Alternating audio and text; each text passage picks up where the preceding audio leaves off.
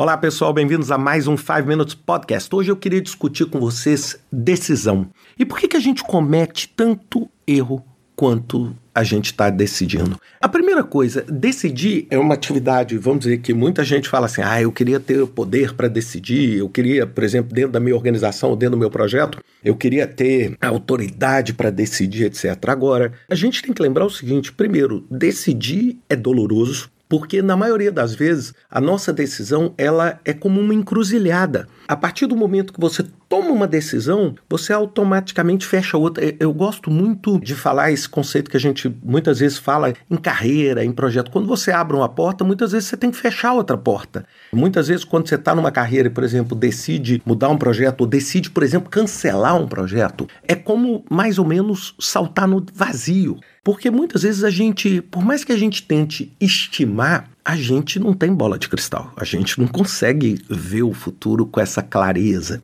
E eu queria compartilhar com vocês assim três erros que na minha opinião são erros clássicos de erros que a gente comete quando a gente vai decidir. O primeiro deles é a gente confundir o resultado ou outcome com a decisão. É mais ou menos assim. Se o resultado foi bom, sua decisão foi certa. Se o resultado foi ruim, você decidiu mal. Essa é uma visão, vamos dizer, talvez que seja a visão mais desafiadora, porque a gente tende a associar o resultado da nossa decisão com a qualidade da nossa decisão. A gente não pensa o seguinte: às vezes eu fiz tudo certo na minha tomada de decisão, mas por uma fatalidade da vida o resultado deu errado.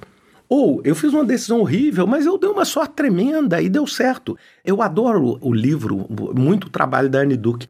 E na Anne Duke, no livro dela sobre decisão, ela cita um exemplo que eu acho fabuloso. É mais ou menos o seguinte: você decidir cruzar o sinal fechado. E aí, de repente, você passa o sinal e nada acontece. Vamos dizer, você não bate o carro, você não machuca ninguém, você não toma uma multa, e aí você fala assim: poxa, então porque não aconteceu nada, eu fiz uma decisão boa.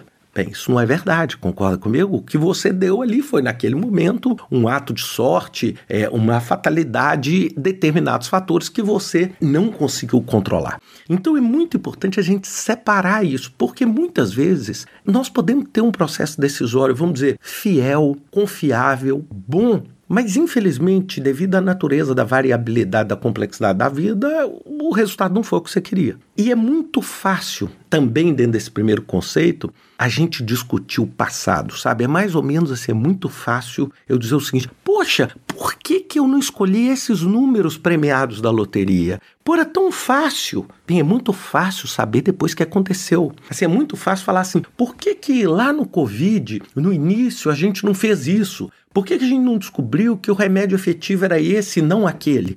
Bem, é facílimo falar isso anos depois da pandemia. Agora, não é tão fácil quando você realmente não sabe o resultado. É muito fácil discutir assim, o que, que aconteceu, por exemplo, no conflito da Ucrânia um ano depois do conflito da Ucrânia. Agora, naquele ano, há um ano atrás, quando o conflito começou, bem, nem todo mundo sabia qual seria o resultado. Então a primeira coisa é a gente tentar desvincular isso. E isso, gente, é duro porque a gente dá muito valor para o resultado. A gente não necessariamente dá valor para a decisão. E quando o resultado é bom, a gente fala assim: pô, essa pessoa é um gênio. Eu tô assistindo agora aquela série do Madoff no Netflix e ela mostra isso, né? Eu falo assim: meu Deus do céu, hoje, depois que o escândalo explodiu, todo mundo fala assim: como a gente não viu? É porque naquela hora era difícil de ver, ou seja, numa hora que todo mundo estava ganhando dinheiro, etc., todo mundo só estava avaliando até então o dinheiro fantasiosamente crescendo na conta, mas não era necessariamente a verdade. O segundo erro é o impulso. É aquela necessidade do seguinte, principalmente quando você está tomando uma decisão urgente, você toma ela por impulso. Você toma ela não baseada numa racionalidade, numa análise, vamos dizer, probabilística de qual tipo de decisão vai levar, mas simplesmente aquele impulso, aquele ímpeto. E, por exemplo, você teve um conflito dentro do projeto, você chega e fala assim: vou pedir demissão, tô indo embora. Ou vou cancelar esse contrato, tô indo embora. E você não entende muito bem o impacto daquilo. Você tomou aquela decisão porque, na maioria das vezes, você teve ali um ataque emocional, é o que a gente chama, né, emotional hijack, e de repente você tomou uma decisão por impulso. A gente nunca toma decisão por impulso. Até mesmo quando essa decisão por impulso gera um resultado bom, ela não é uma decisão de qualidade. E o terceiro é o bias ou viés de confirmação.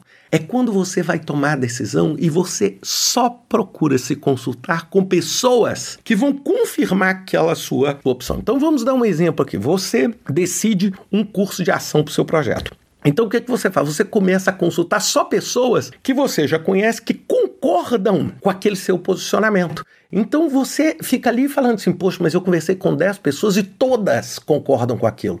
Por quê? Porque você, é o que a gente fala, handpicked, você escolheu um grupo que é um grupo completamente, eu não estou falando no sentido negativo, contaminado a favor ou contra aquela decisão. Então o que, que acontece? Você não consegue ter uma visão que esteja isenta de viés. É igual, por exemplo, você falar assim: vamos dar um exemplo. Você está indeciso em quem você quer votar e você quer uma, uma confirmação, mas você é assim, gosta muito do candidato X. Então o que, que você? Você começa a buscar um monte de gente que é eleitor do candidato X e que defende o candidato X para te ajudar a decidir. Bem, qual vai ser naturalmente a tendência do apoio e da opinião das pessoas? Se você, por exemplo, conversa com pessoas cuja necessidade de segurança é muito grande, cuja necessidade de estabilidade é muito grande, você fala assim: eu estou querendo sair da minha empresa para abrir um negócio próprio. O que, que você acha que as pessoas vão te falar? Elas vão falar: olha, é perigoso, poxa, não. Por quê? Porque você tem ali um viés que você está buscando confirmar, talvez, um pensamento que você tem, um pensamento que já é subliminar da sua própria personalidade. Então, como que você sai disso? Você sai disso buscando realmente opinião de gente que você não sabe. É igual eu chegar para vocês aqui. Imagina eu chegar para vocês e falar assim: o que, que você acha desse estilo de música aqui? Eu adoro. Bem, o que, que naturalmente eu vou estar tá forçando vocês que estão me ouvindo a fazer?